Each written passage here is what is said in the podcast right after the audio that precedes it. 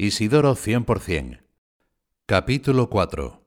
La botella siempre medio llena. Espero que no haga falta decirte quién fue el beato Álvaro del Portillo. Me suena, pero no vendrían mal unas pinceladas. Es el primer sucesor de San José María. Pidió la admisión en el Opus Dei en 1935. Era el director del centro de la calle Villanueva cuando vivió allí Isidoro entre 1941 y 1943. Falleció en 1994 y fue beatificado en 2014. En Internet tienes abundante información sobre él, incluso vídeos en los que se dirige a mucha gente. Merece la pena que le dediques un buen rato. Por cierto, también fue ingeniero, aunque de caminos. Pero ahora vamos a su testimonio sobre Isidoro.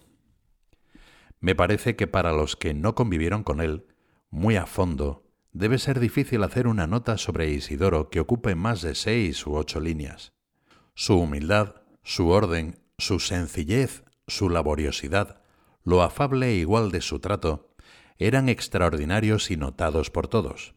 Este mismo modo de ser suyo podía hacerle aparecer como un hombre de tipo medio en todo, bueno, eso sí, pero nada más. Bien, me gusta. Ya te he dicho que prefiero saber que los santos eran gente normal y no inalcanzables cumbres de la perfección.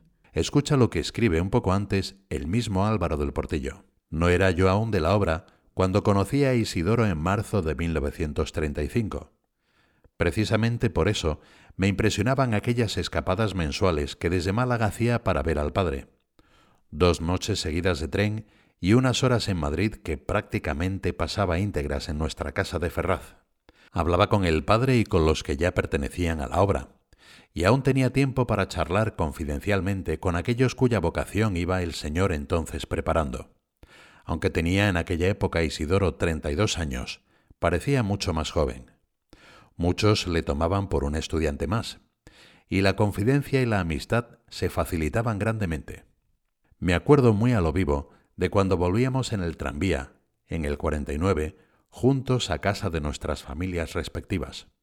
Sabía bien aprovechar los veinte minutos en la plataforma para con discreción contar alguna anécdota o decir frases que hacían pensar. Y sobre todo el conjunto de su actuación, un ingeniero de prestigio que se podía divertir espléndidamente en Málaga y se daba aquellas palizas de tren con el solo objeto de hablar con el padre y de darnos a nosotros aquellas puntadas de vida interior y aquellas prevenciones contra la vida exclusivamente exterior. Hacía, en los que no conocíamos lo sobrenatural de la obra y la grandiosidad de la vocación, un efecto admirable. Tengo aquí tres más, no, cuatro. No digas nada hasta que te lea los cuatro. Amadeo de Fuenmayor. Recuerdo muy bien algunos paseos que di con Isidoro. En uno de ellos, Isidoro, que no se ponía nunca a trascendental, me dijo refiriéndose a nuestro entregamiento. ¿Sabes, Amadeo, lo que supone tener la seguridad de que servimos a un Señor que toma en cuenta todos nuestros actos, por pequeños que parezcan, y que los premiará con largueza? El pensamiento pude haberlo escuchado de cualquiera, o leído en cualquier libro, y tal vez lo hubiera olvidado al cabo de unos días o de unos minutos. Hoy lo recuerdo, sin embargo, con viveza, y parece que estoy escuchando a Isidoro.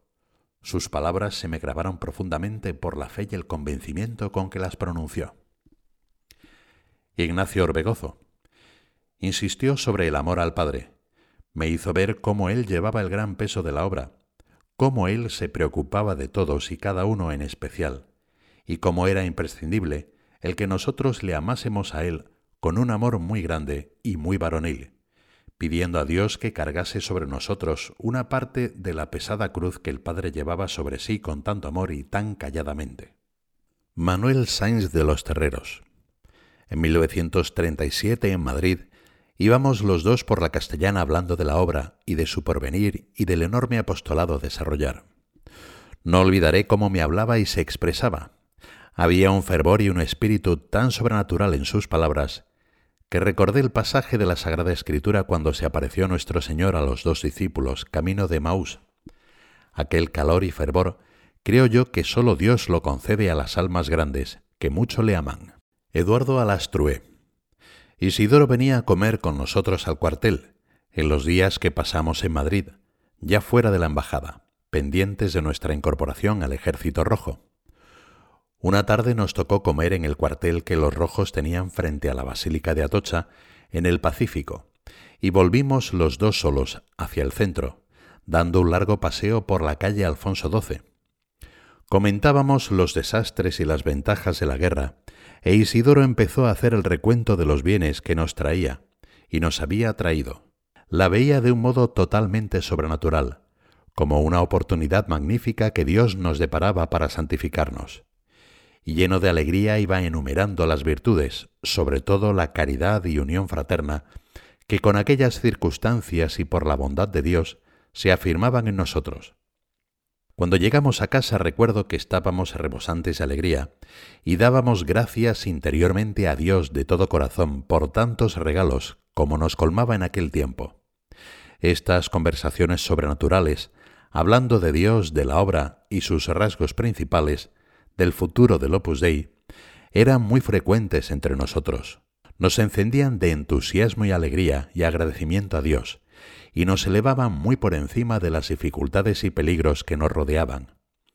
Isidoro las provocaba a menudo, y las circunstancias se prestaban a que estuviesen llenas de naturalidad. Al comentar las cosas grandes que presenciábamos ya, y que nos esperaban, recuerdo que repetía a menudo, como no pudiendo expresar de otro modo su admiración. Es admirable, es extraordinario. Hay muchos más ejemplos de esto mismo, de cómo aprovechaba paseos o viajes para abrir horizontes a unos y a otros. No le gustaba presumir de haber conocido al fundador cuando ambos eran chavales, ni tampoco dar detalles de las valiosas tareas que llevó a cabo durante la guerra. Le interesaba el futuro, todas las cosas estupendas que veremos si somos fieles, es decir, si él y los que escuchaban esas confidencias perseveraban en su propósito de corresponder la llamada de Dios en la obra. En este sentido, te dije que era el hombre de confianza de San José María. Necesito un poco de recapitulación.